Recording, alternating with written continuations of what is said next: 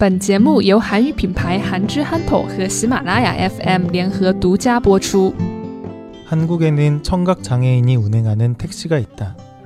신체가 불편한 장애인이 운전이나 할 수 있을까 걱정하는 사람도 있지만 이들은 까다로운 면허 과정을 모두 통과한 베스트 드라이버이다. 비록 일반 사람보다 잘 듣지 못해 태블릿 PC로 손님과 소통을 하는 불편함도 있지만 장애인과 비장애인이 함께하는 고요한 택시는 장애의 벽을 허물고 있다. 네. 택시에 올라타면 내가 가야 할 곳을 운전기사에게 말을 하죠. 그러면 기사 아저씨는 목적지까지 데려다 주세요. 그리고 이렇게 가는 동안에는 어, 운전기사와 간단하게 이야기를 나누기도 해요. 최근의 이슈라든가 날씨에 대해서 혹은 정치에 대해서 이야기를 나누기도 하죠. 그런데 고요한 택시는 달라요. 이 택시를 타면 운전기사가 손님을 태울 때부터 내리실 때까지 한마디도 안 해요. 운전기사가 불친절해서 그런 걸까요? 사실 이 고요한 택시의 운전기사는 소리를 잘 듣지 못하는 청각장애인이에요. 청각장애인이 운전을 하는 것도 신기한데 택시 운전을 한다니 이게 안전하긴 한 건가 싶고 걱정이 되실 수도 있어요. 그런데 사실 이 고유한 택시의 기사님은 까다로운 면허 과정을 모두 통과하신 분이셔서 운전 실력이 정말 좋으세요. 게다가 청각장애인 분들은 소리를 아예 못 들으시는 게 아니라 작은 소리를 못 들으시는 거라서 큰 소리가 나면 들을 수 있기 때문에 운전하는데 별다른 문제가 없다고 해요.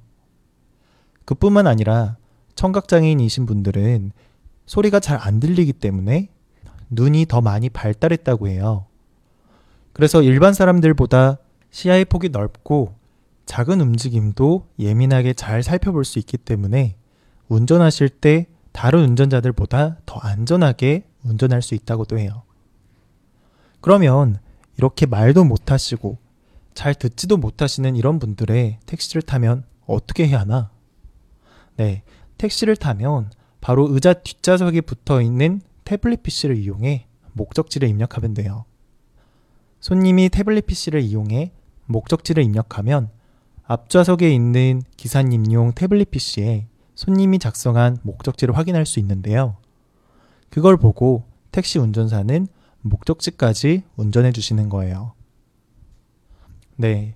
요즘 몸이 불편하지 않은 비장애인들도 취업하고 일자리를 찾기가 굉장히 어려워요.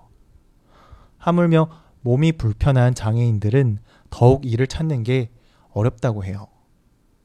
특히 청각장애인들은 말하는 것에 제한이 있고 또 듣는 것도 잘 안 들리다 보니 사회 활동을 하는 게 정말 어려운데요. 조금 불편할 수도 있지만 이런 고요한 택시가 많이 생겨 비장애인과 장애인이 함께 어우러져 살 수 있는 사회가 될 수 있으면 좋겠네요.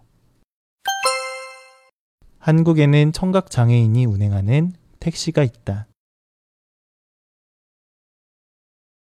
한국에는 청각 장애인이 운행하는 택시가 있다.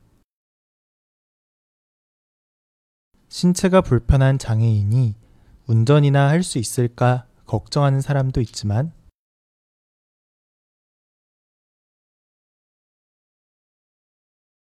신체가 불편한 장애인이 운전이나 할 수 있을까 걱정하는 사람도 있지만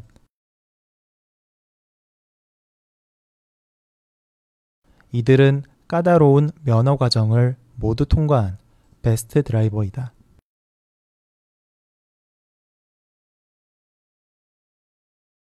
이들은 까다로운 면허 과정을 모두 통과한 베스트 드라이버이다. 비록 일반 사람보다 잘 듣지 못해 태블릿 PC로 손님과 소통을 하는 불편함도 있지만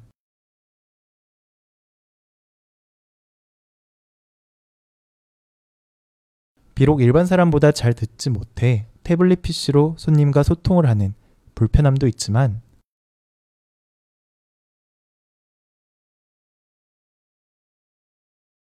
장애인과 비장애인이 함께하는 고요한 택시는 장애의 벽을 허물고 있다.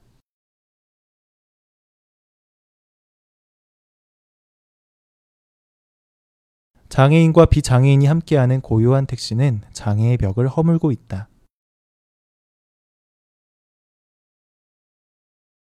한국에는 청각장애인이 운행하는 택시가 있다. 신체가 불편한 장애인이 운전이나 할 수 있을까 걱정하는 사람도 있지만 이들은 까다로운 면허 과정을 모두 통과한 베스트 드라이버이다. 비록 일반 사람보다 잘 듣지 못해 태블릿 PC로 손님과 소통을 하는 불편함도 있지만 장애인과 비장애인이 함께하는 고요한 택시는 장애의 벽을 허물고 있다.